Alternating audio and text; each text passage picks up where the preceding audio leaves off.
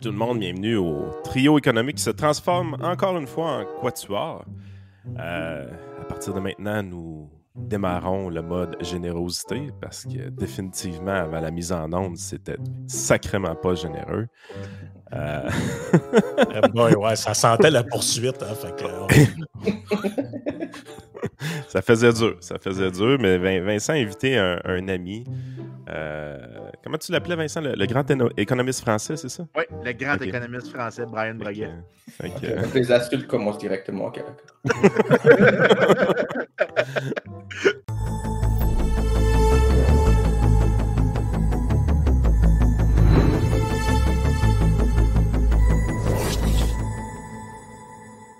Donc, euh, Brian, euh, ceux, ceux qui.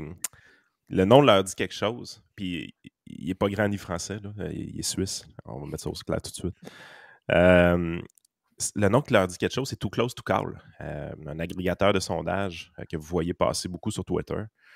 donc, c'est carrément son modèle à, lui, qui est le pendant un peu de ce qu'on voit avec QC 125, si on veut. je pense que les deux, vous êtes en forte compétition, généralement à chaque élection. Euh, fait qu'on on va rentrer un peu dans le monde des sondages avec lui aujourd'hui, justement. Puis qu'est-ce qu'il fait? Euh, Brian, tu es un universitaire. Vincent, je vais te laisser le présenter quand même. C'est beaucoup plus euh, sage de te laisser faire ces présentations-là, vu que c'est un très bon ami à toi. ouais, ben écoute, Brian, en gros, on s'est connu à l'Université de Montréal, faisait son. T'es un an plus vieux que moi en termes de. de J'ai 38, donc un peu plus qu'un an quand même. Tu étais, un ou deux années devant moi au, bac. Euh, économie politique à l'UDM. Tu as fait tes études doctorales à UBC. Puis là, si je me souviens bien, tu es à Columbia College. À Lingard College. J'ai commencé à Columbia College et maintenant je suis à Lingard College. En Colombie-Britannique. Euh, Brian se fait surtout connaître, comme Yann a dit, pour euh, le Too Close to Call. Mais je pense la, la tout Close to Call, en gros, c'est un site de pas juste d'agrégateur de sondage, mais aussi de prédiction, comté par comté de qui peut gagner. si je ne me trompe pas, Brian, tu l'as fait pour le Québec, l'Ontario, BC. Je ne sais pas si tu l'as fait pour Alberta, puis tu l'as fait fédéral aussi. Euh, j'ai fait Alberta une ou deux fois. Euh, c'est ça. En général, je fais les grosses élections. Je ne m'occupe pas des provinces, des maritimes. C'est un marché un peu trop petit. Puis, honnêtement, c'est vraiment difficile à faire, à projeter. Donc, je préfère ne pas les toucher. Euh, maintenant, je fais les, les grosses provinces, euh, le fédéral, euh, les courses au leadership quand on a des données, que ce soit au Québec ou au niveau fédéral. Donc, c'est ça, à peu près. J'ai pas, à l'inverse de, par exemple, de Québec 125 ou, ou d'autres sites, j'ai pas forcé, moi, je m'engage pas à faire toutes les courses, toutes les élections à tous les jours parce que ça m'ennuie un petit peu de faire ça entre élections. Donc, je le fais, que, je le fais quand ça m'amuse, quoi. Fait ben, première grosse question, pourquoi, pourquoi faire ça? Juste pour que les auditeurs comprennent, c'est quoi le trip de faire ça? Puis après, on va faire pour comment ça fonctionne exactement. Là, puis pourquoi les autres, c'est de la bullshit, bien sûr. Ouais, ok, ben, merci beaucoup. Euh, juste une correction, je crois qu'on s'est rencontrés à l'ADQ, en fait. Après, on est allé. C'est vrai. C'était pas encore à l'Université de Montréal. On s'est rencontrés à l'ADQ en 2005 ou 2006. J'avais fait un stage, c'était assez court, bidon de sciences politiques où, en gros, tu reçois trois crédits pour aller faire un stage quelque part. Puis on a fait notre stage à l'ADQ. On aidait cette, cette candidate vraiment poche à Montréal qui voulait même pas sortir les pouces du cul pour, euh, pour récolter ses propres signatures. On devait récolter ses signatures ah, pour elle. C'était c'était hallucinant. Mais bon, c'était ça, c'est, euh, ça, c'est avant que Vincent devienne un grand fan d'Éric Kerr ou c'est après? Là? Juste, juste pour situer les, les auditeurs. Ouais, secrètement, il était déjà pas mal fan. OK, ouais. Prou. il adorait Prou. Il pensait que Prou devrait Oh my God. J'avais, écoute, j'avais, j'avais tellement oublié cette phase-là de ma vie. Puis, euh... Ouais, non, ça... de le cacher puis de l'enlever des médias sociaux, mais voilà quoi. Oh. Eh, avant que je commence, les gars, euh, on a le droit de dire le mot ON ici ou c'est juste pour les débats à la télévision? Quoi? Juste, juste pour que je sache les règles. Oh, okay, ici, on dit pas mal ce qu'on veut. Là. ok, non, bah, je vais peut-être challenger un de vous pendant le, débat. Donc, euh. donc non, bah, tu me demandais pourquoi j'ai commencé à faire ça. Bah, honnêtement, quand j'ai commencé, genre en 2011, il n'y avait pas tant de choix. Il y avait Democratic Space, du gars qui, qui est maintenant à McGill, qui existait. Euh, euh, Eric Grenier, je crois, avait commencé aussi, mais honnêtement, il n'y avait pas tant de personnes. Maintenant, tu sais, avec Twitter et tout, tu as genre 50 personnes qui font des projections parce qu'ils ont réalisé que ce n'était pas si difficile que ça. Je veux dire, tu prends les données, tu, tu prends les sondages, et si tu n'as pas de vie et que tu veux juste euh, agréger à, toutes les heures, ben, tu peux le faire. Donc, euh, honnêtement, c'était pour ça. Puis je voulais avoir mon propre modèle pour pouvoir faire des simulations et tout. Puis ben, après, c'est ça, j'ai commencé à travailler dans des médias, dans des journaux. Puis ben, j'aime ça.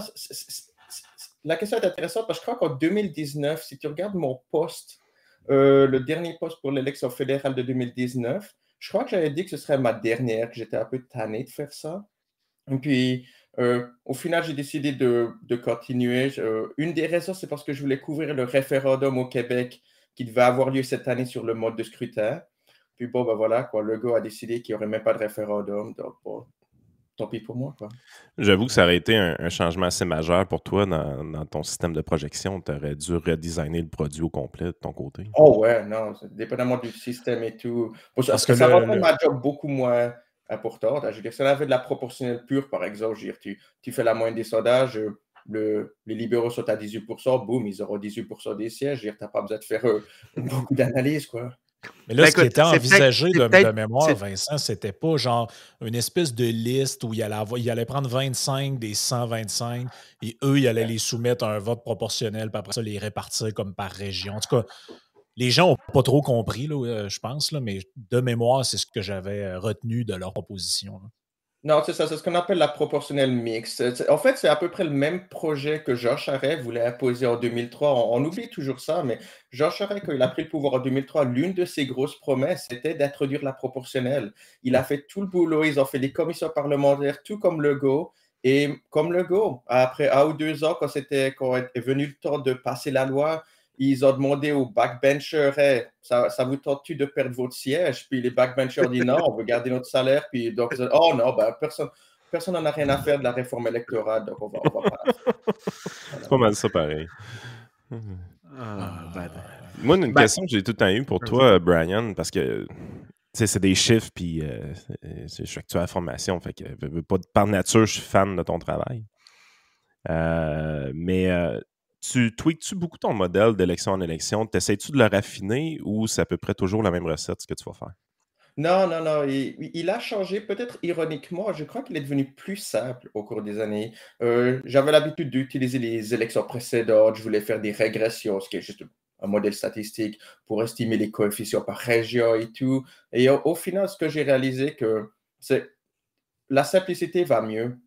honnêtement, ce c'est pas la première fois qu'on me pose la question, mais euh, des fois, les gens croient que genre, le modèle est incroyablement compliqué et tout. Mais dans les faits, c'est juste tu prends les résultats de la dernière fois, tu prends la moyenne des sondages et tu combines les deux. C'est à peu près ça. Tu as des ajustements ici, là. Après, tu fais par région. Là, actuellement, je suis en train de travailler pour peut-être ajuster avec la langue parce qu'on voit les, libéraux au Québec qui chutent beaucoup chez les, chez les Anglais. Donc, c'est à peu près nouveau.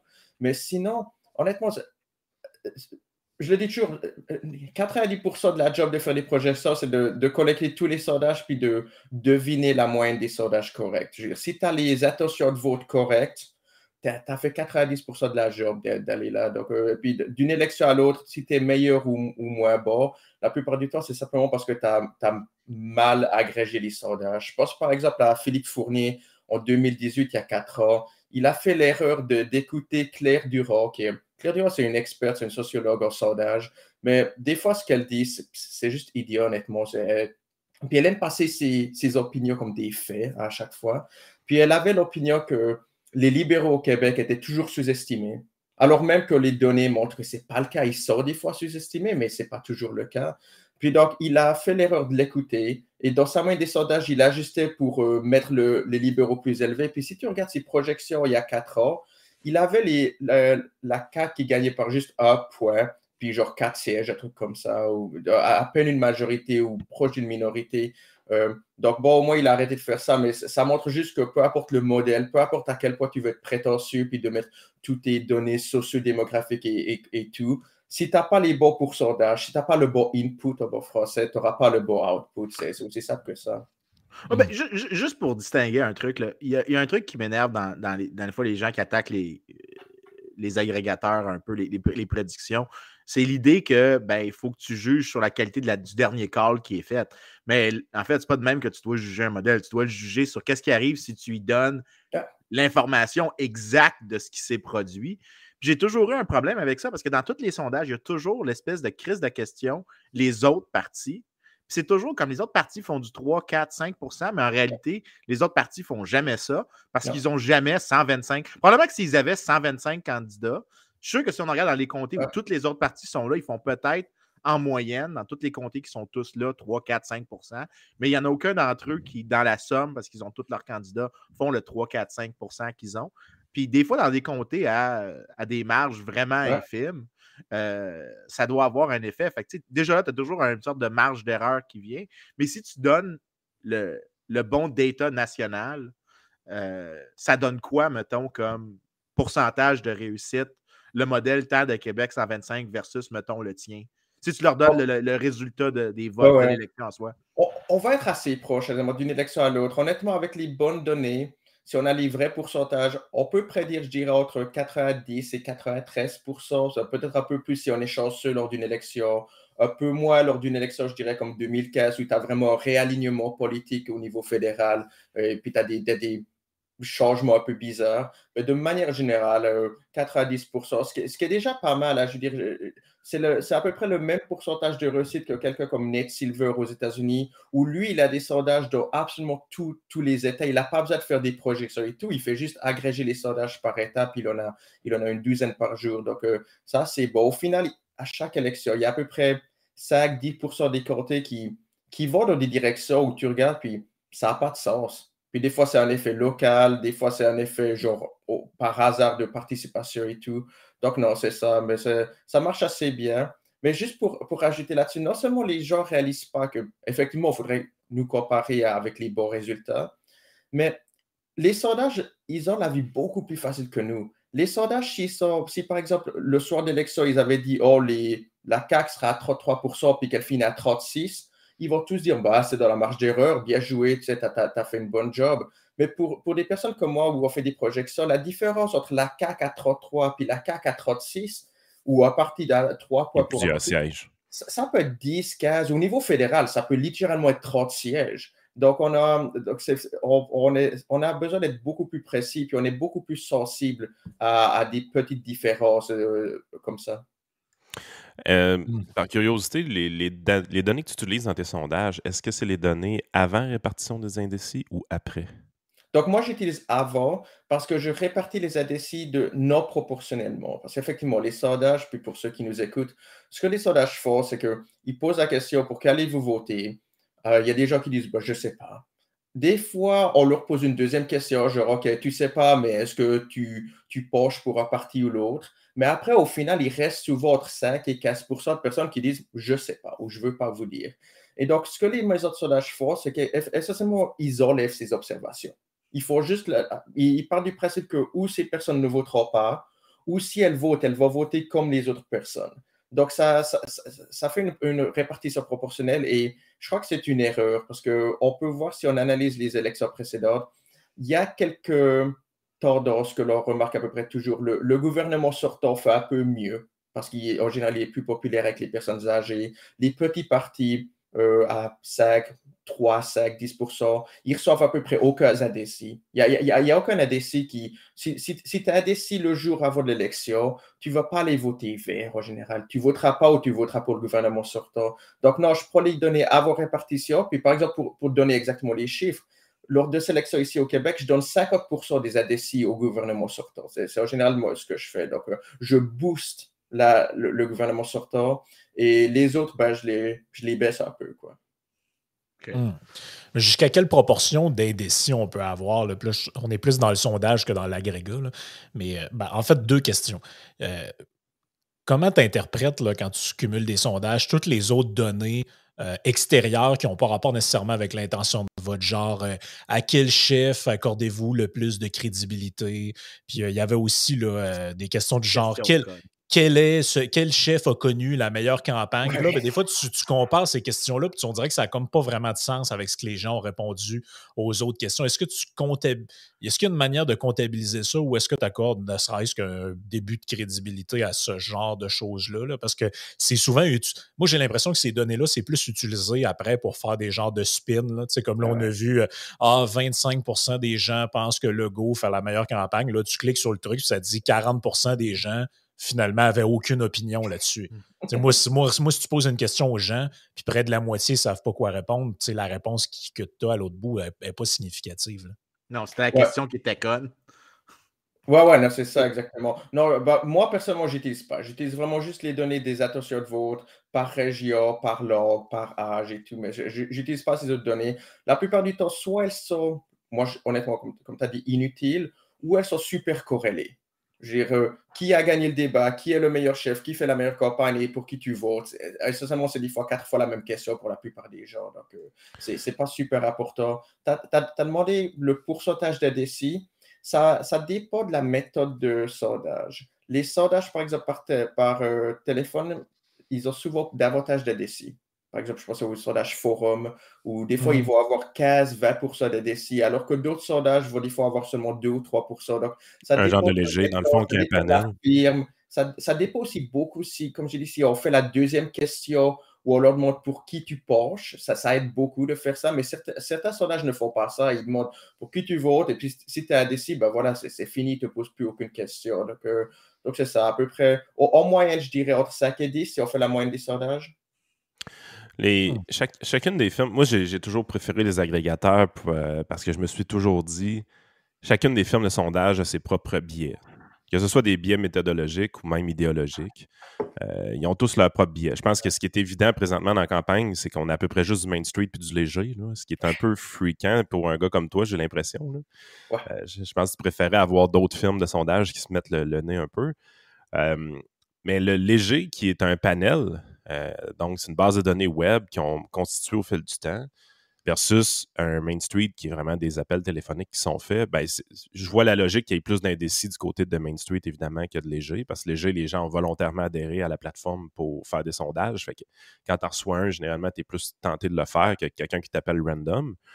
le problème que je vois avec léger, c'est que pour le Québec, j'ai beaucoup de difficultés à penser que sa base de données n'est pas contaminée par du militantisme. Alors qu'en dehors du Québec, je ne pense pas qu'ils vivent ce problème-là tant que ça. Euh, puis historiquement, si je ne me trompe pas, c'est une firme de sondage qui est plus précise à l'extérieur du Québec qu'au Québec. Euh, mais ça, c'est des impressions peut-être, mais. Euh, J'essaie de me souvenir. Bon, je me souviens surtout de 2018 où en fait à peu près tout le monde était dans l'erreur au Québec. Tout le monde avait sous-estimé la CAQ et surestimé les mmh. libéraux. Donc je mmh pense pas. Léger n'avait pas particulièrement bien fait, mais ben pire que les autres. Moi, je me euh, souviens qu'avant avant, l'entrevue, j'ai été voir, j'ai pris le dernier sondage. Il y avait comme, je pense, six jours entre le dernier DG et l'élection, puis trois jours entre le dernier Main Street et l'élection. Fait peut-être qu'il y a un facteur de temps mais j'ai juste pris la méthode la plus paresseuse pour voir les erreurs. J'ai pris la somme du carré des erreurs, là, puis tu fais ah voir. Il n'y avait aucune différence entre léger. Mais, il y en hmm. avait une petite, mais tu sais, ça arrivait. mais personne n'avait vu les libéraux à quoi ils ont fait 24 points quelque chose, quelque chose alors que tout le monde leur donnait à peu près 30, 31. Je crois qu'il y avait une firme, Angus Reid, possiblement, qui les avait à 25, mais ils n'avaient pas la, la coalition Avenir Québec à 37. Au final, je crois que c'était plus une question de participation. J'ai l'impression que les Anglos sont restés chez eux euh, il y a quatre ans. Donc, euh, c'est bien beau de, de sonder à 75% chez les Anglos. S'ils ne sortent pas voter, ça, ben voilà, quoi. Puis on le voyait lors du vote par anticipation. Mais ce que tu disais, Yann, je, suis complètement d'accord. Et par exemple, tu, tu vois d'autres sites d'agrégation qui, ils, passent tellement de temps à essayer de trouver la pondération optimale de ces sondages. Genre, ils vont pondérer en fonction de la taille d'échantillon, si le sondage est un jour plus vieux ou un jour plus récent, euh, et puis ils vont avoir, genre, si la firme a été plus précise la dernière fois et tout. Puis moi, ça me fait, ça me fait marrer ce genre de truc parce qu'à chaque élection, je les bats. Puis ce que je fais, moi, je fais une moyenne simple. Je fais un sondage par firme lors de la dernière semaine et puis c'est fini. Je ne donne pas davantage de poids si tu es un jour plus tard ou si tu as 200 observations de plus, parce qu'effectivement, la différence principale au final, c'est plutôt un, aléatoire et deux, c'est ta méthode de données. Donc, je préfère avoir beaucoup de firmes avec différentes méthodologies plutôt qu'avoir euh, euh, une firme avec euh, une méthodologie, mais genre 3000 euh, observations. à un moment donné, tu n'as aucun bénéfice additionnel d'avoir davantage d'observations, à moins de vouloir aller dans les régions. Donc, moi, c'est ça, je fais. Je donne le même point à tout le monde. Et donc, effectivement, c'est pour ça que je n'ai pas beaucoup mis à jour mes projections récemment euh, durant cette campagne, parce que le, seul moyen de les mettre à jour, ce serait de essentiellement rendre ma moyenne complètement dépendante des Main Street. Et j'ai vraiment pas envie de faire en sorte que je sois autant dépendant d'une seule firme parce que ben, Main Street, même si ils, ont, ils ont des fois des chiffres bizarres quand même.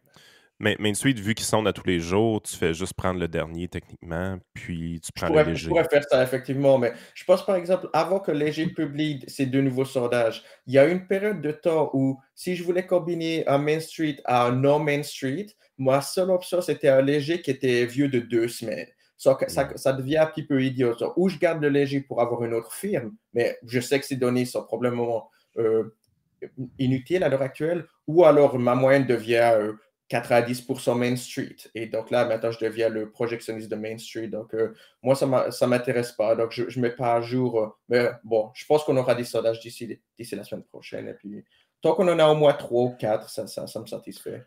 Juste pour le fun, parce que tu parles des, sondages, puis tu as parlé des tailles d'échantillons. Moi, je me souviens d'une fois que j'entendais des. Puis je suis sûr que toi, ça t'arrive bien plus souvent que moi, mais je pense que c'était Chantal Hébert, elle disait ben ce sondage-là, il y a 1000 observations de plus, c'était un sondage, je pense, de 2500 personnes versus 3500. Puis je me souviens, je me souviens que j'étais là comme, écoute, je ne suis pas un ex, je pas, je, fais, je peux pas te faire la, la, table de distribution dans ma tête automatiquement, mais un 1000 personnes de plus, si ton échantillon est parfaitement, Ouais, mais, te le faire, c'est stupide.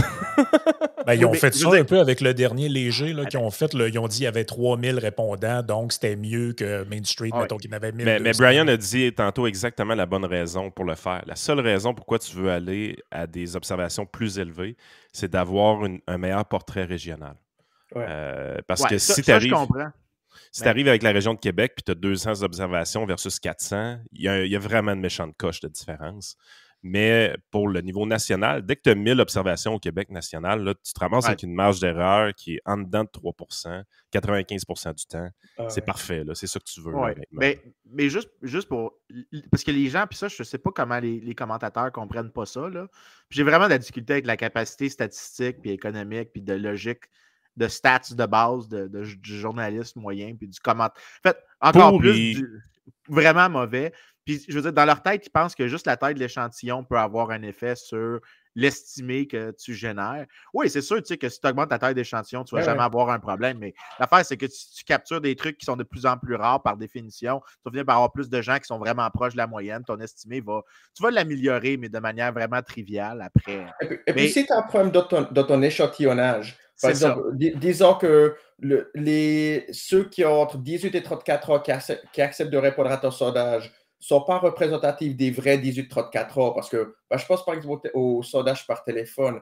Qui, qui a entre 18 et 34 ans et qui répond à son téléphone quand c'est un numéro qu'ils ne connaissent pas? Honnêtement, il n'y a personne. Il n'y a personne qui répond à son mhm. téléphone. Je ne réponds même pas à mon numéro de téléphone quand c'est ma blonde. Exactement. Donc, tu, peux augmenter cette taille d'échantillon à 10 000.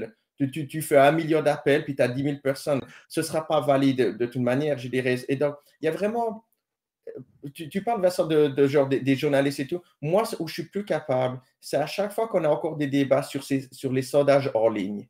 Genre ceux qui, croient parce qu'ils ont, ils ont regardé une page sur Wikipédia de statistiques, puis c'est là, ouais, non, mais léger, c'est un sondage hors ligne, donc il n'y a pas de marge d'erreur, donc c'est pas valide. Et puis, tu as beau leur dire, OK, je comprends, en théorie, tu as raison. En théorie, tu as raison. Si tu fais statistique 101, tu as raison, ça ne devrait pas être valide. Mais dans les faits, si tu regardes la réalité des 15 dernières années, les sondages en ligne, ça fonctionne. Léger, c'est de loin la firme la plus précise au pays. Puis il faut des sondages en ligne. Donc, à un moment donné, il faut quand même réaliser que ta théorie puis la pratique, c'est deux trucs différents. Donc, mais, mais, ça me dépasse à quel point on a encore ces arguments en 2022. Tu as encore des gens qui vont attaquer les sondages en ligne, alors même qu'on a plein, plein d'évidences qu'ils sont au, moins aussi précis que les autres, que les autres sondages. je ne comprends pas. Mais j'ai jamais compris cette attaque-là sur les sondages en ligne. Parce qu'au final, tu peux juste. Je veux dire, je comprends que si, les gens se sont choisis dans l'échantillon, tu peux dire qu'il n'y a pas vraiment de marge d'erreur, tu as une population qui est ah unique.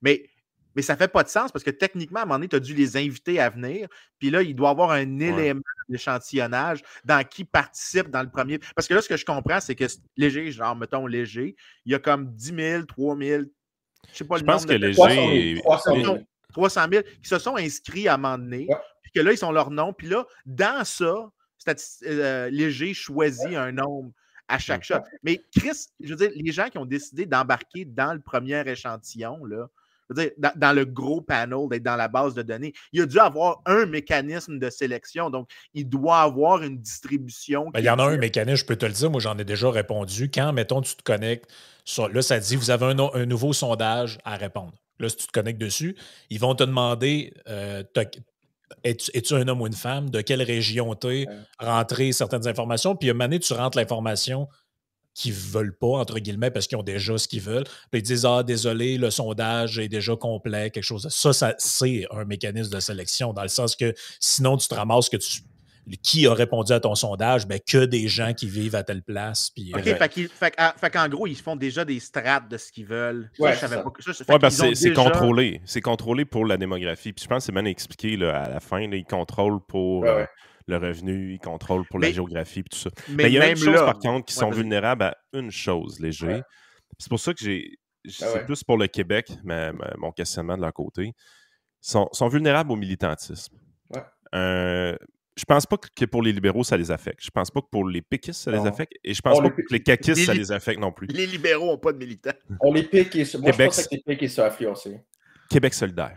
Québec solidaire, où est-ce que tu as réellement un parti ultra militant, euh, ultra mobilisé, euh, avec beaucoup d'énergie, beaucoup de jeunesse. Là, je pense que de ce côté-là, il y a un biais de, de sélection qui peut être assez grand euh, au niveau de, de léger.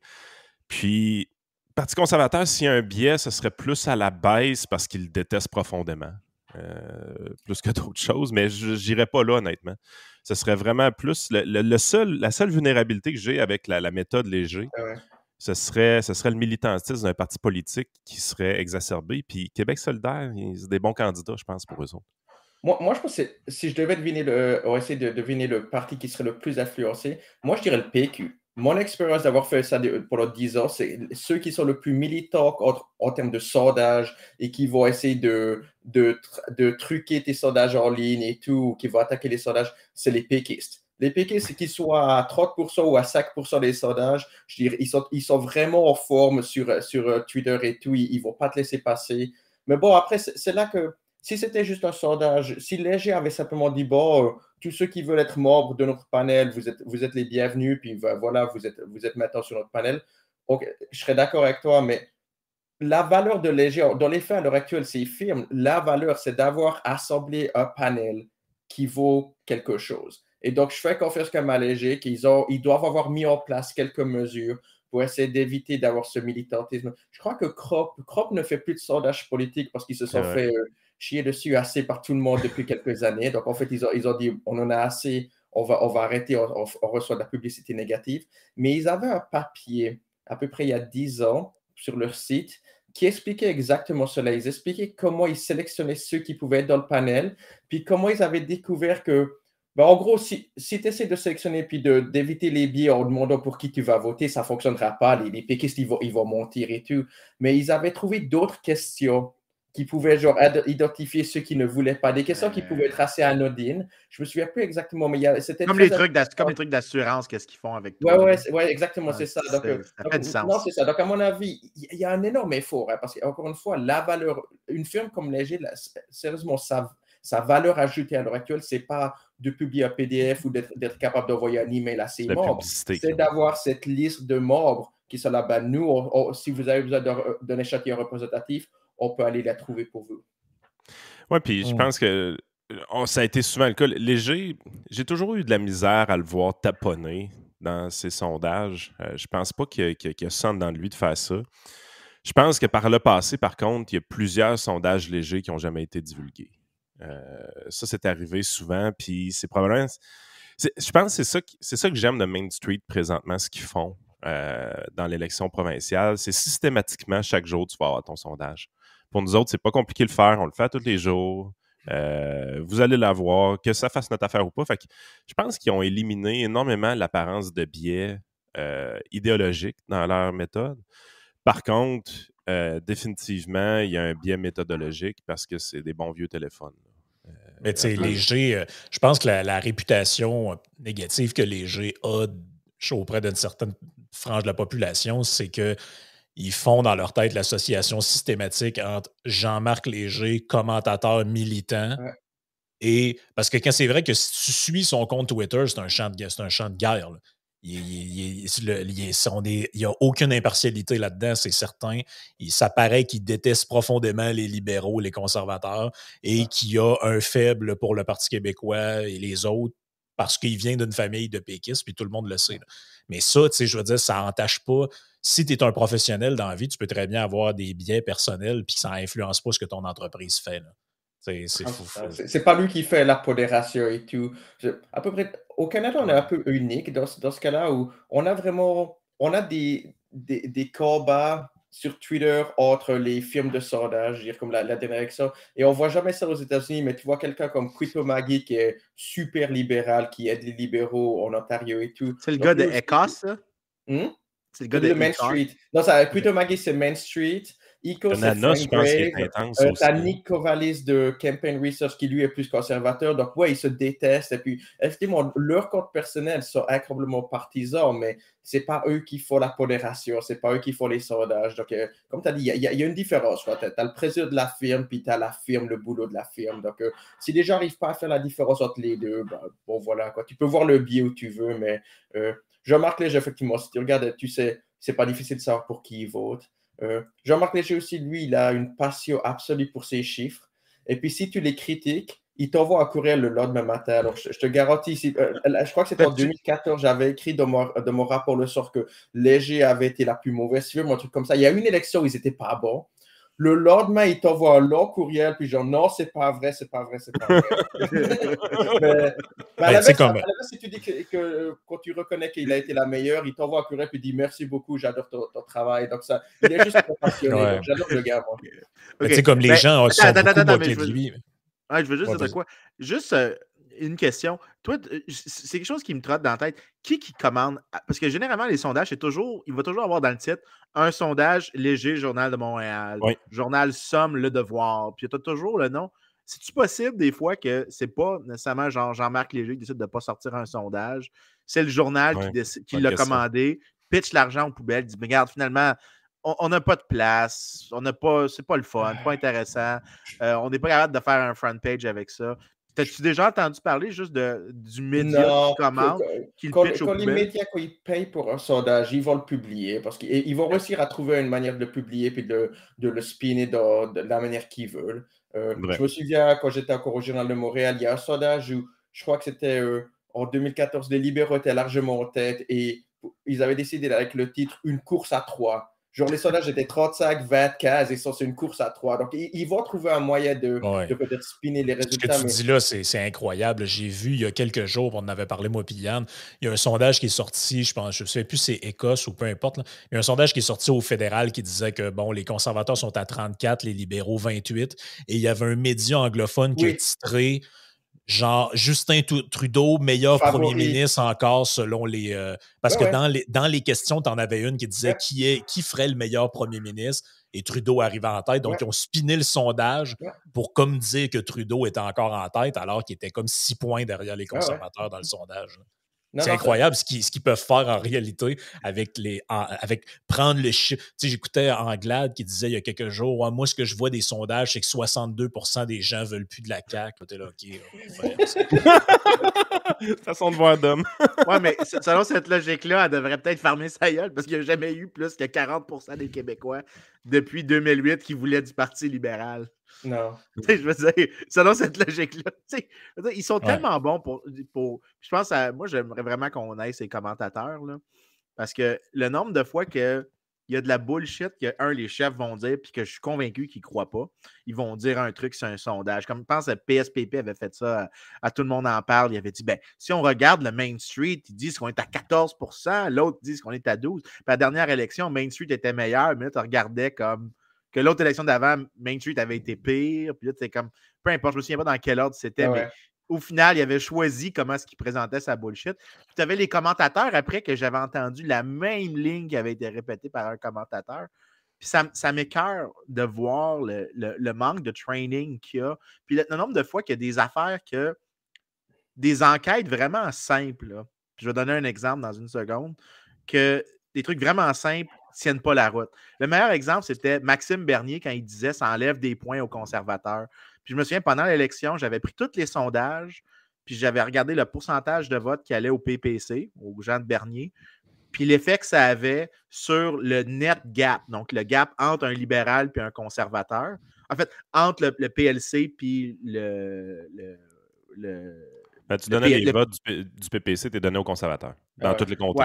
L'idée, c'était. Ça ne changeait rien. C'est déjà des comtés gagnés d'avance. Non, non, mais non, je ne l'avais pas fait par comté, j'avais fait au national. J'avais juste pris tous les sondages comme population. Puis j'avais juste regardé si, techniquement, si le PPC monte, puis qu'il volait des votes aux conservateurs, il devait réduire le gap entre les deux. Dans ça, ça devrait être négatif, que ça soit positif ou négatif, le, signe. Tu devrais, ça devrait rendre plus compétitif pour les libéraux, point barre.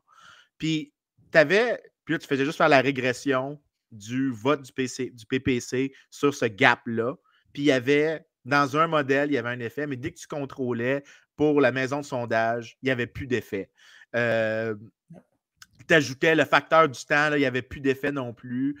Euh, puis quand tu en trouvais un effet, c'était, je pense que euh, un point de plus pour le PPC dans les sondages réduisait d'un dixième de point l'écart entre le PLC puis le, le, le, Parti conservateur. Puis j'étais là comme, il n'y a aucune évidence très forte que le, vote de genre de Bernier enlevait aux conservateurs. Ben, il y avait là Je pense que c'est vrai, ça. C'est si, mettons. La fin d'auto. Ouais, ben moi, je pense que le seul bout où, où c'est vrai, c'est ce que Yann vient de dire, puis ça va nous amener à l'autre sujet qu'on voulait jaser. Il y a eu des sondages, on les avait vus. Si tu demandais aux gens, mettons que Jean Charest est chef des conservateurs, et là, tu mesurais l'appui au Parti populaire et il grimpait. Ben, il y avait clairement un lien entre les deux. Là. Mais tu sais, le, nombre de fois, le nombre de fois, parce que l'exemple ici, c'est qu'il n'y avait pas vraiment d'évidence pour ça, mais le groupe poussait pour ça, c'était la gang Iron O'Toole. Puis tu as la même chose aux États-Unis où est-ce que tu avais les démocrates, les, moi les, les, républicains dans les années 90 qui disaient que Ross Perot leur avait coûté l'élection. Puis quand on faisait des enquêtes après, il n'y avait personne, il n'y avait aucune preuve de ça. Ça avait l'air de s'être divisé 50-50. Puis là, mais par contre, aujourd'hui, tu vas dans les médias, tu vas encore entendre cette ligne-là. Tu vas dans les médias maintenant au Canada, tu vas encore entendre la ligne. Puis c'est fréquent le nombre de fois que le commentateur politique se fait. Ah, mais là, il mange la bullshit. J'en suis un commentateur politique, puis on le dit. Le commentateur politique statistiquement incultivé. Ouais, OK. Mais non, mais ça reste quand même que. Je pense que pour l'élection, ce que tu dis, tu as 100% raison. Par contre, la fin de règne à O'Toole, c'était assez évident que le Parti conservateur du Canada baissait ah pendant que Bernier montait. Euh, puis c'est là qu'ils ont paniqué, les conservateurs, puis qu'ils l'ont collé dehors, avec raison. Euh, parce que là, le lien était clairement établi. Euh, ça sortait à grande porte du, Parti conservateur. c'est arrivé. Non. je suis d'accord. De manière générale, je crois que le problème qu'on a au Canada, c'est qu'on a des sondages mais qu'ensuite, l'analyse que l'on fait de ces sondages et des, raisons pour lesquelles les attentions de vote ont changé, on n'a jamais vraiment d'analyse correcte et vraiment robuste avec des données et tout. En gros, tu as un analyste quelque part qui va venir, qui va dire Oh, bah, s'ils sont allés en haut, c'est parce qu'ils ont dit ça ou parce que l'autre a dit ça. Et on teste jamais pour ça. Les sondeurs eux-mêmes sont super coupables de ça. Crop, la presse, quand ils faisaient leur, leur sondage, ils adoraient inventer des raisons, alors même qu'ils n'ont jamais posé la question aux gens pourquoi vous votez de cette manière? Donc, je pense, par exemple, si l'année passée, quelqu'un a dit Oh, ben Renault tout l'a baissé parce qu'il a flip-floppé sur euh, les armes à feu. On n'a jamais posé, il n'y a aucun sondage qui a absolument posé la question est-ce que cela influence votre vote? Est-ce que vous avez changé votre vote en raison de ça? Mais il y a deux personnes qui ont dit cette théorie, puis maintenant c'est un fait c'est un fait, puis tout le monde va, va courir avec cette, théorie. Si tu compares aux États-Unis, où ils auront beaucoup plus de données, beaucoup plus d'analyses. Aux États-Unis, si quelqu'un dit defund the police a coûté aux démocrates, tu vas avoir 50 personnes sur Twitter et des, et des, des, scientifiques, des académiques qui vont aller trouver des sondages, des, des exit polls et tout, puis ils vont, ils vont faire euh, des focus group et ils vont vraiment faire de la recherche, vraiment pousser pour vraiment savoir si c'était ça la cause ou pas. Au Canada, on n'a pas, je dirais, le, seul moyen de faire ça, c'est genre une, étude électorale et on publie à peu près rien. On n'a on a toujours pas celle de l'année passée. Il nous, manque, il, nous, manque, quelque chose de vital au Canada que les Américains ont. la capacité de parier sur les élections.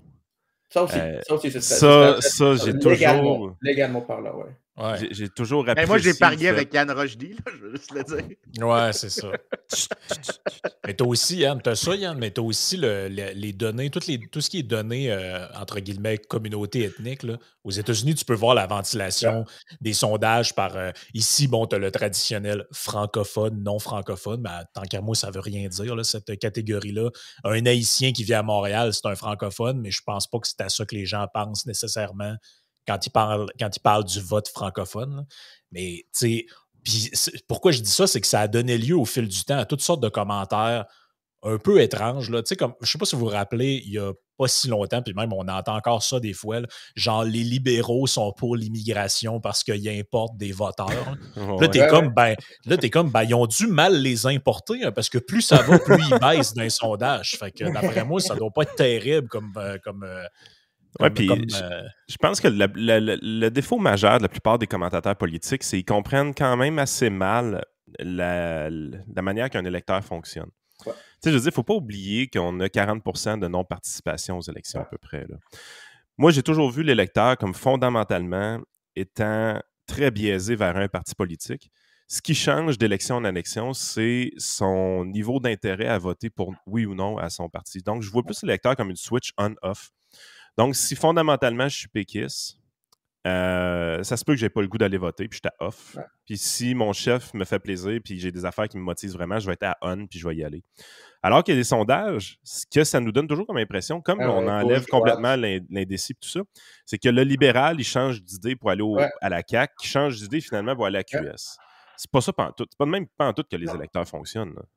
Il y, a, a, pas de recherche aux États-Unis sur euh, le, le, swing voter qui n'existe pas, puis c'est toute une question de participation. Donc, au final, je pense que c'est un petit peu entre les deux, mais effectivement, euh, on, a, on a pas mal d'évidence que la plupart des variations, c'est pas entre partis, c'est entre partis non-voteurs. Non -voteurs. Donc, euh, comme je dis, on l'a aux États-Unis, on l'a au Canada. Si tu regardes, par exemple, 2008 à 2011, quand Harper a gagné sa majorité, je ne crois pas qu'il y a tant de personnes qui sont passées des libéraux conservateurs. C'est pas, euh, si tu regardes les chiffres et tout, pas au pourcentage, mais le nombre total. Donc, je crois qu'on oublie cela et tu as, complètement raison. Tu, regardes euh, la CBC, puis eux, ils ont vraiment ce mode. Euh, il y a un clivage gauche-droite, les gens sont rationnels, puis si tu es un 7, ben maintenant tu vas aller ici ou tu vas aller là, tu vas sauter. Donc, ils analysent ça de manière. Ils analysent la politique pour les personnes comme eux. Euh, c'est ça. Donc, ils, votent toujours. comme eux. Et puis, ils pensent que parce qu'ils vivent dans une petite clique où quelqu'un comme Poilievre, ils n'aiment pas. Donc, ils pensent que tout le monde ne va pas aimer Poilievre comme eux, puis tout le monde va aller chez les libéraux. Mais ça, c'est pas ce que les données nous donnent et c'est pas ce que l'histoire va, va, probablement nous montrer. Donc, c'est juste... cette déconnexion entre les, les analystes et puis les, les lecteurs moyens. J'aime bien comment tu as présenté ça parce que ça, ça montre un peu puis là, je vais être un peu cruel, là, mais tu as présenté ça comme une ligne. Une ligne, c'est unidimensionnel. Puis c'est tellement fréquent que dans les médias, je les vois essayer de tout comprimer des espaces bien plus complexes, des dimensions additionnelles sur une ligne, puis ça fait aucun sens. Tu sais, je peux imaginer genre un gars qui est hyper libertarien aux États-Unis, qui le choix est entre voter Trump ou Hillary Clinton. Je veux dire, lui, dans sa perspective, il, pourrait être plus proche techniquement de Trump si tu lui demandes de pondérer genre ses opinions, puis il aime bien plus la liberté économique. Peut-être que, OK, d'accord, il est plus proche de Trump en distance effective, mais il haït tellement quand même Trump qu'il va juste faire comme fuck it, man, mon choix, c'est pas entre les deux, c'est entre trois choix. Fuck you, fuck you, je reste chez nous, puis je fais whatever. Euh, puis j'ai toujours cette espèce de frustration-là avec les commentateurs médias que dans leur tête, là, il existe peut-être deux dimensions au maximum aux décisions des gens. C'est-à-dire, s'il faut que je vote, je vais voter sur es-tu souverainiste ou fédéraliste, es-tu gauche ou droite, puis c'est tout. Naturellement, c'est juste. tu ne peux pas sauter. Tu peux pas sauter de là à l'autre. Il, voit toujours le mode comme si tu es ici, tu vas aller au plus proche. Mais dans les faits, les gens, ils passent de là à ici, à là. En fait, les... si on prend l'élection québécoise qu'on vit présentement, ça, ça, me fait penser quand même beaucoup à l'ADQ 2007. Puis, à l'ADQ 2007, tu savais que l'ADQ allait avoir un bon résultat parce qu'après quatre heures, les bureaux de vote étaient full avec des lignes très longues pour aller voter. on sait que cette démographie-là votait à DQ. On sait que cette démographie-là, généralement, elle vote pas si souvent que ça parce que c'est eux autres qui ont les enfants, sont dans le jus, ils n'ont pas le temps d'aller voter. C'est probablement la, démographie qui paye le plus grand coût politique, le, plus grand coût économique pour aller voter. Euh, donc, quand la file d'attente est longue après 4 heures le soir, c'est tout le temps bon signe pour le parti qui score dans cette démographie-là, ce qui était la DQ à l'époque, ce qui va probablement être les conservateurs aujourd'hui. Fait que les conservateurs vont savoir, dans ma tête, la prochaine élection, s'ils vont avoir un bon score juste aux alentours de 5 heures le soir, quand ils vont visiter les bureaux de vote, puis ils vont voir qu'est-ce que ça a l'air dans les bureaux de vote. Si c'est désert, euh, fermez votre TV le soir, vous n'aurez pas de fun. On précise pour les auditeurs qu'on a enregistré ça le 22 septembre. Donc, si vous vous demandez pourquoi il parle de ça, ben, c'est parce que ça a été fait avant. Mais moi, pour rebondir sur ce que tu dis, Yann, puis on va aller sur les prédictions de la, chefferie conservatrice après. Euh, quand, quand tu as l'impression qu'il n'y a pas d'enjeu dans une élection, moi, je pense que c'est là que tu vas avoir les taux de participation très bas. Parce que, tu sais, en ce moment, l'enjeu, là, c'est qui serait l'opposition officielle. Mais as-tu envie de sortir voter, toi, pour décider c'est qui l'opposition officielle? Tu sais, tu regardes, là, tu vas sur Too Close to Call, Québec 125, ah, 100% de chance de réélection de la CAQ, 0% pour tout le monde. Mais ça, c'est peut être un, un, truc dangereux aussi pour le parti qui est au pouvoir, dans le sens que moi, je pense que les voteurs caquistes, la dernière fois, je te dis pas que ça va changer quoi que ce soit, mais moi, je m'attends à ce qu'il y ait un taux de participation bas parce que les voteurs caquistes la dernière fois, il y en avait beaucoup qui étaient motivés par on sort les libéraux de là, puis ils voulaient s'assurer que ça arrive. Là, genre, moi, je, présume qu'il y a beaucoup de gens que si tu leur demandes, oh, je pense que je vais voter pour la CAQ, il n'y a personne qui me séduit dans l'opposition. Mais quand tu sais que de toute façon, c'est ça qui va arriver, pourquoi tu te lèves et tu te déplaces le, soir du vote? Ça, c'est la variable qu'on ne sait pas. Je rappelle le 22 septembre, au moment. Peut-être qu'il y a eu un taux de participation record, puis qu'en ce moment, j'ai l'air con, mais euh, moi, je m'attends vraiment pas à un haut taux de participation. Non. Ça va être comme l'Ontario. Tu, regardes l'Ontario, c'est quoi, il y a deux mois? Leur taux de mm-hmm. participation était sous les 50% euh, Puis on ne parle pas assez de ça. Oh, tous les analystes et tout, oh, ils étaient là. Oh, regarde, Doug Ford, il sait comment gagner en Ontario et tout. Ben oui, je veux dire. Euh, euh, puis ça m'amusait, ils sont toujours là. Bon, les conservateurs fédéraux devraient apprendre de Doug Ford. Je dis, OK, donc, leçon numéro 1, assure-toi que le, la participation est 40 Leçon numéro 2, assure-toi que les deux chefs d'opposition, ils sont nuls, puis ils, ils, ils, personne. Donc, OK, ouais, c'est ça. Je veux dire, écoute, si tu repasses juste à Trudeau par Steven Del Duca, moi, je pense qu'Erin O'Toole, il gagne l'élection l'année passée. Donc, je veux dire, c'est pas. Euh, au final, euh, c'est complètement non pertinent. Donc, non, au Québec, on va avoir une participation un peu plus élevée qu'en Ontario parce que de manière traditionnelle, les Québécois votent davantage. Mais c'est une élection qui est plate. C'est une élection qui n'a aucun enjeu. Euh, effectivement, l'enjeu principal, les seuls qui vont être motivés, c'est ceux qui aiment vraiment chaque parti. Puis peut-être Québec solidaire, ça devrait les avantager parce qu'eux sont militants, comme Yann a dit. Puis ils voient cette chance peut-être unique de former l'opposition officielle. Donc je m'attends à ce qu'eux vont être capables à sortir leur vote. Mais les autres, ben, je m'attends, euh, je m'attends à voir quand même euh, un petit peu plus de taux de participation que d'habitude, moi, pour la simple et bonne raison que pour une rare fois, l'échiquier politique semble complet. Euh, je pense pas que les PQ est nécessaire dans l'équation. Quatre partis seraient suffisants pour avoir l'échiquier politique complet. Euh, mais tu sais, je veux dire, on a deux axes au Québec. C'est gauche-droite principalement, puis euh, pas nationaliste, la souverainiste et fédéraliste.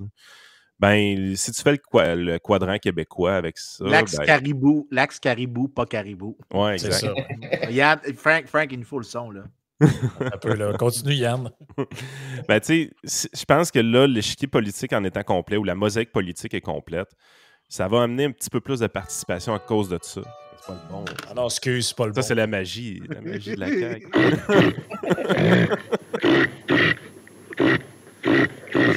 c'est, peut-être peut la seule raison pourquoi je verrais une plus grande participation, mais en même temps, c'est vrai que, puis Frank, là-dessus, tu as raison, les, les taux de participation sont meilleurs quand les enjeux sont importants et en plus, euh, le vote peut compter réellement. Donc, c'est, à la marge, il va avoir un impact. Le référendum de 95, ça participe beaucoup parce qu'il y a un vrai enjeu. Là. Puis tu sais pas c'est quoi l'issue. C'est serré. C'est serré. Et tu sais, là, en tout cas, j'ai, je vois pas comment il y a quelqu'un qui peut voir un grand enjeu là-dedans, à part peut-être dans des. peut-être certains comtés. Ah c'est sûr que si tu restes dans Chauveau, tu vas voter, tant qu'à moi. Euh, ou, mettons dans Tachereau ou dans certains places. Tu sais que, tu veux vraiment que ce ben, soit ton On dit ça pour Chauveau, mais je veux dire, tu vas voter juste si tu as une sensibilité un peu plus au centre, centre-droit. Si tu es de la gauche dans Chauveau, tu restes chez vous. Exact, exact. c'est vrai. juste, pour le fun, dans la, quand on parle du, taux, du taux de participation, euh, il y a toujours l'espèce d'argument, puis ça, je l'avais entendu une couple de fois, qu'il faut interdire les sondages pendant la campagne électorale ou quelque chose comme ça, parce que ça démotive certains participants ou ça en motive plus. C'est vrai, on entend souvent ça. ça influence les intentions de vote, Ça a-tu vraiment une influence, les sondages, sur le comportement des gens? Y je ne sais pas c'est quoi. il y a pas mal de recherches aux États-Unis, il me semble. Je crois que, par exemple, les, recherches les plus récentes montraient qu'en 2016, euh, les projections avaient eu un peu une influence pour eux. Les gens sont, idiots, des fois, ils ne comprennent pas les, probabilités. Donc, il y avait, je crois qu'il y avait un, ou deux papiers faits sur le fait que quand on dit oh, Hillary Clinton a 80% de chances de gagner, les gens ne savent pas comment interpréter cela. Ils pensent que ça veut dire que c'est assuré. Donc, après, il y a peut-être eu, peut eu un petit effet. Mais euh, ben, c'est tellement fascinant ce que tu viens de dire là, parce que je me rappelle, effectivement, on était, le 80% de chances de gagner venait peut-être d'agrégateurs comme vous, de projections, mais venait aussi des les odds, les fameuses odds de bet, euh, les, paris en ligne. Moi, je les voyais, ces affaires-là. Euh, puis j'ai toujours, tu sais, put your money where your mouth is. J'ai toujours ah pensé que quand les gens mettaient du cash pour déterminer l'élection, le, data était d'excellente qualité à cause de ça, principalement. Les marchés prédictifs du Paris, ça, ça, a un impact qui, est vraiment bon. Puis les odds étaient à peu près ça, effectivement, 80% de chance que Hillary gagne. Ça ne veut pas dire que c'est impossible que Trump gagne. Tu sais, 20% de probabilité, c'est quand même assez élevé. Si je vous annonce que demain matin, vous avez 20% de chance de mourir du cancer qu'on vient de vous diagnostiquer, euh, vous ne dormez pas de la nuit, vous avez la chienne. Tu ne montes pas dans un avion avec 20% de chance de, de Exactement. Non, non, c'est clair.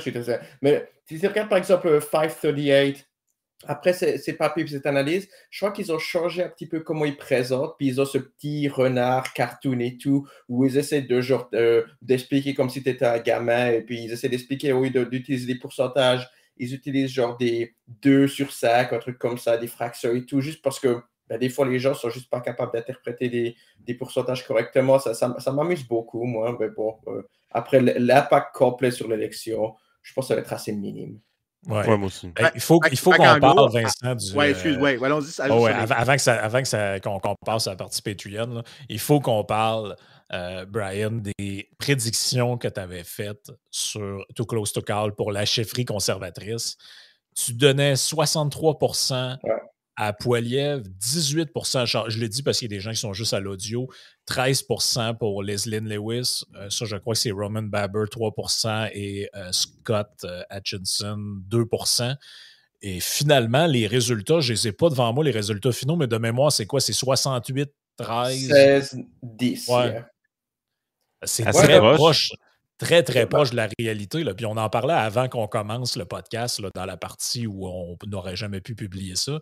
Euh, on disait, écoute, il y avait des gens qui essayaient de spinner que Charret avait des bonnes chances de gagner. Puis là, le fait que euh, le fait qu'on ait retiré, euh, comment il s'appelait, Patrick Brown de la course, tous les supporters de Brown allaient à la Charret, il allait gagner tous les comtés du Québec alors que Finalement, j'ai présenté l'autre fois dans le podcast, Yann, tu t'en souviens, la carte du Canada.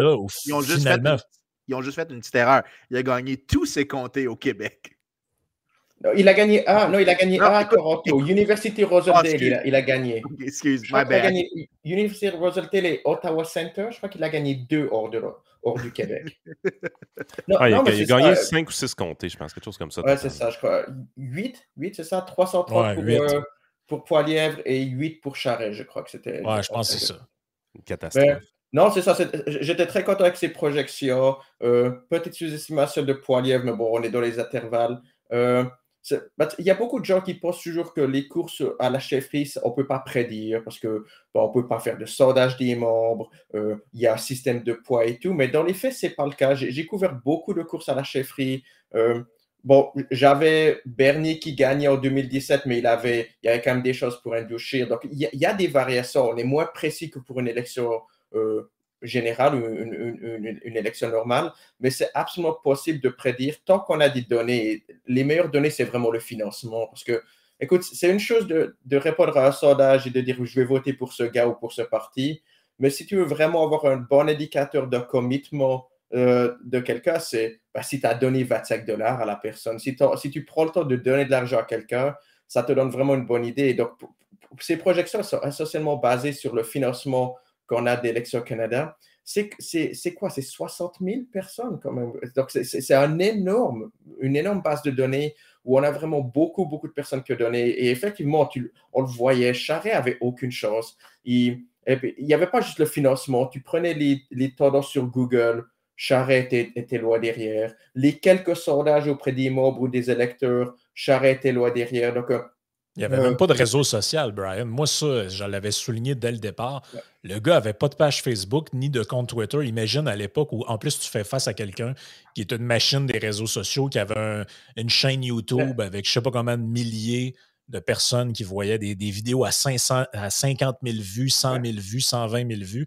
Je veux dire, je comprends là, que ce n'est pas nécessairement tout le monde, là, ça rejoint peut-être plus les jeunes, mais ça dénote quand même quelque chose. Là, je veux dire, Surtout pour une course à la chefferie. Pour une élection générale, il y a beaucoup de gens des normaux qui ne vont pas être sur Twitter et tout, donc ça, et puis ils vont quand même aller voter par ça devoir civique.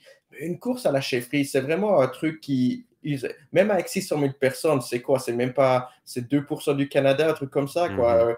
Donc, euh, c'est vraiment une, affaire de personnes qui sont très motivées. Effectivement, si, si tu commences, puis tu personne sur Twitter et tout, tu n'as aucune chance. Et, euh, il, aurait pu faire une meilleure campagne, Charret, s'il avait, par exemple, de meilleures personnes autour de lui. Ces personnes qui géraient son compte Twitter et qui, qui spinaient pour lui sur Twitter sont absolument terribles. Je, suis persuadé qu'elles ont fait, euh, elles ont probablement causé Charret de, de, faire pire que ce qu'il aurait fait sans ces personnes-là. Mais il n'avait aucune chance de gagner au, final. Il aurait pu faire plus que 20% avec une meilleure campagne et s'il ne fait pas quelques erreurs ici et là. Mais il faisait face à un monstre, vraiment, en termes de, capacité électorale auprès du, des conservateurs. Euh, moi, ça m'amuse. On entend souvent, oh, Patrick Brown aurait gagné s'il ne s'était pas fait disqualifier, ou Ronald Ambrose aurait gagné s'il s'était présenté et tout. La réponse est non, non et non. Il n'y a, a, personne qui pouvait battre Poilievre. Il y a deux personnes au Canada qui, je pense, auraient eu une chance de battre Poilievre s'il s'était présenté.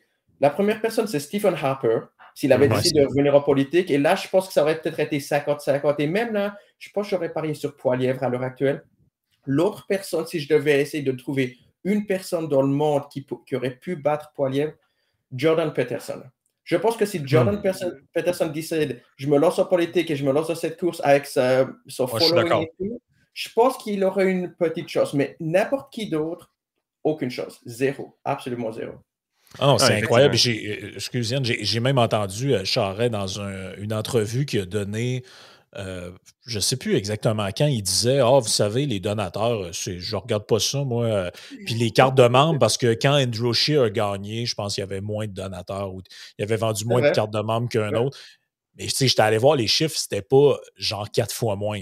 Non, non, c'est ça. C'est ça la force, c'est le bout qui a oublié. 40 40 et c'est devenu 50-50, effectivement. Non, c'est ça. C'était aussi un, crowd, un crowded field aussi là, en 2016, 17, right? C'est ça? 2017. oh, il, y avait, il y avait 10 candidats. Mais, ouais, mais la défaite, moi, je pense que, moi, je pense que Charest a avoué lui-même sa défaite. Puis peut-être je me trompe, mais moi, c'est là que je l'ai. Dans ma tête, ça a vraiment été confirmé. La journée où il a exigé d'avoir un autre débat. Ça, c'était pour moi l'aveu. Parce que, écoute, il n'y a aucune personne qui est en avance puis qui sait qui va gagner, qui va faire. Mais là, euh, c'est pas juste qu'on n'ait pas un autre débat, que j'ai pas eu le temps de mettre mes idées. c'est ça, c'était. Trois débats, fois quatrième. Ouais, surtout que les débats étaient tellement mal organisés en toute franchise. Ah, j'ai essayé d'écouter cinq minutes de chacun puis j'étais plus capable. Mais as-tu vu le débat que Pierre. Rien. As-tu vu le débat que Pierre a refusé? On celui dans le motel 8. oui. Une table c'est pas beau, là. Même Leslie Lewis est pas allée parce que c'était trop de la merde. personne ne voulait y aller. Honnêtement, les gens ne me croient pas là-dessus, mais euh, vu que je suis allé rencontrer tous ces candidats et tout, puis que je, suis devenu quand même ami avec certains et tout, je peux te garantir qu'il n'y a personne qui voulait ce débat par Jean Charest. Je, parlais à Scott ou à, Roman, Puis c'est là, oh, on doit aller au débat la semaine prochaine. On va y aller vu qu'on peut pas se permettre de dépenser 50 000 dollars comme Leslie Lewis ou Poiliev. Mais personne ne le voulait. La seule personne qui était motivée par ce débat, c'est Charret. Honnêtement, ils auraient juste dû tout ça. Moi, si j'avais été Poiliev, j'aurais dit aux autres candidats, je vais payer votre contravention juste pour, euh, pour emmerder Charret. il aurait dû seulement lui dire, oh, laissez Charret aller, il aura le Charret chaud pour 90 minutes, 4, euh, 90 minutes. Je, Mais je pense qu'il a bien fait de le laisser aller parce que quand la photo est sortie de ce débat-là, on n'avait pas besoin d'entendre qu'est-ce qui se disait. Juste ça faisait assemblée de cuisine. C'était organisé chez Georgette. C'était ah dur. Puis après, non seulement ils ont fait un, quatrième débat, Charret a non seulement voulu un débat, il a voulu que ce débat soit bilingue. Attends, tu es vraiment petit comme personne. Écoute, moi, je suis, je suis bilingue. Je crois fortement que si tu veux être chef d'un parti fédéral, tu dois être bilingue. Je l'ai dit plusieurs fois. Je l'ai dit à Scott Hitchison en, personne. Je lui ai dit, vous n'êtes pas assez bilingue, vous ne devriez pas être chef. C'est aussi simple que ça. Donc, je lui ai dit, donc je ne suis pas un hypocrite. Mais quand tu fais un débat, puis que le seul autre gars qui peut parler français te dit, je viens pas, puis que tu continues à insister, je le veux en français, t'es vraiment une mauvaise personne. C'est vraiment C'est quoi? La moitié du le débat est déjà inutile, mais la moitié va être encore pire. J'ai oublié des gars comme Roman Barber, qui est un immigrant à ce pays, qui a, déjà dû apprendre l'anglais premièrement, puis tu l'obliges à apprendre le français pour ce débat. C'est pathétique. ils auraient juste lui dire écoute, Charrette, tu y vas, tu, on te donne deux heures, tu peux dire tout ce que tu veux, puis tu es content après, jure ouais, stationnement. En fait, personne ne comprend trop qu'est-ce qui a été fait là, dans, dans, cette course-là. Ben, je pense que. Ben, juste avant qu'on fasse le. Ouais, vas-y, Yann. Il, a juste sous-estimé Pierre Poilievre. Euh, ah la, réalité, c'est que. Tu sais, c'était pas la première course à la chefferie depuis une couple d'années, les conservateurs. Les conservateurs se cherchaient énormément. Là, on a eu euh, Shear, on a eu O'Toole.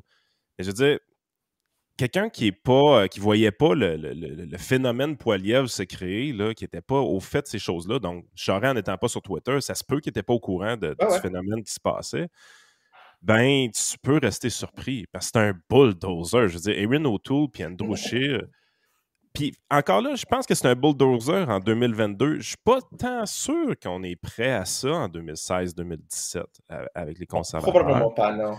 Parce que l'alignement des, planètes pour Poiliev était quand même parfait. Parce que oui, il y a sa gestion des médias sociaux, mais il y a aussi les thématiques qui touchent les Canadiens pour de vrais présentement, sont directement alliés avec des choses pour lesquelles il parle lui-même depuis 4-5 ans.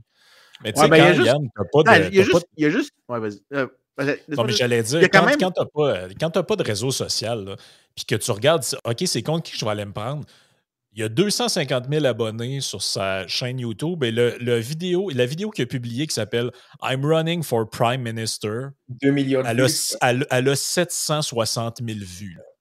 Et, toi, tu fais des vidéos qui crochent. Tu sais, je comprends pas comment tu peux sous-estimer après. On est quand même au Canada. Là. On n'est pas genre. Mais il y a quand même un truc bien plus Il y a quand même aussi la question. Ces personnes autour de Charest, Charest lui-même, n'avait aucune idée de ce à quoi ressemble le, Parti conservateur moderne. Moi, je suis convaincu que ce qui est arrivé, c'est qu'il y a certains boomers et euh, il y a certains analystes politiques qui sont tous au-dessus de 50 ans, qui sont allés voir Charret puis qui lui ont dit Écoute, on veut quelqu'un qui peut gagner, tu vas être notre sauveur, tu vas gagner. Mais ils ont pas réalisé que c'est un parti où il y a deux ans, c'est un parti qui a voté pour Leslie Lewis il y a deux ans, en termes de vote. Elle avait gagné le vote populaire. Donc, euh, l'idée qu'un parti où il y a deux ans qui a voté pour Leslie Lewis allait voter pour Tasha Keridin ou Jean Charest, c'est ridicule. Ça montre une méconnaissance complète de, du champ de bataille. Mais juste un truc aussi, peut-être que Poliev avait. La, meilleure raison d'attendre pour te présenter, c'est que c'est rare qu'un parti perd. Je, pense que si je regarde toutes les élections au Canada, il y a, je pense, une fois qu'un gouvernement a perdu l'élection après avoir gagné une majorité écrasante. La shot d'avant, je pense c'est Diefenbaker en, en 62 ou quelque chose comme ça. Euh, je veux dire, juste par vertu de l'usure du pouvoir, c'est peut-être mieux de te présenter quand ça fait longtemps que l'autre est là que d'être le premier chef après une victoire. Parce que, mentons-nous pas, la victoire de Trudeau en 2015 était écrasante. C'était quoi? C'était 215, 200, 230 sièges, quelque chose comme ça? sur, sur une... 188, je crois, mais c'était mais c'était quand... sur une chambre de 338, c'est une majorité. ça s'était passé dans les deux dernières semaines. Molker avait été largué par les médias complètement. Ah Ludo, Trudeau était parti euh, sky's the limit. Au Québec, c'était les derniers jours. C'était genre à chaque jour avant l'élection, je crois que c'est genre plus 2, plus 3% genre, Ils étaient à 30, ils ont fini à 40. C'était incroyable deux jours plus tard. Écoute, je te garantis que 2015, mettons, le chef des, conservateurs, excuse-moi, 2015-2019, euh, c'est soit Bernier ou Charret ou le bon Dieu, ils auraient tous perdu. il n'y avait aucune chance que. Je ne peux pas imaginer le premier chef après une, défaite, là, contre un gouvernement majoritaire, tu ne peux pas gagner. Fait que si tu as juste un peu de talent, tu dois attendre un tout petit peu.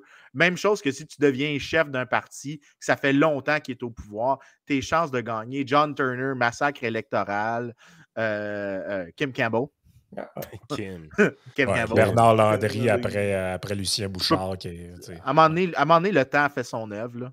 Ah ouais. Hmm. Bon, euh, on passe au Patreon? Oui, on passe au au Patreon. Fait que rejoignez-nous tout le monde, ceux qui s'intéressent. Patreon.com slash e-sénéchal.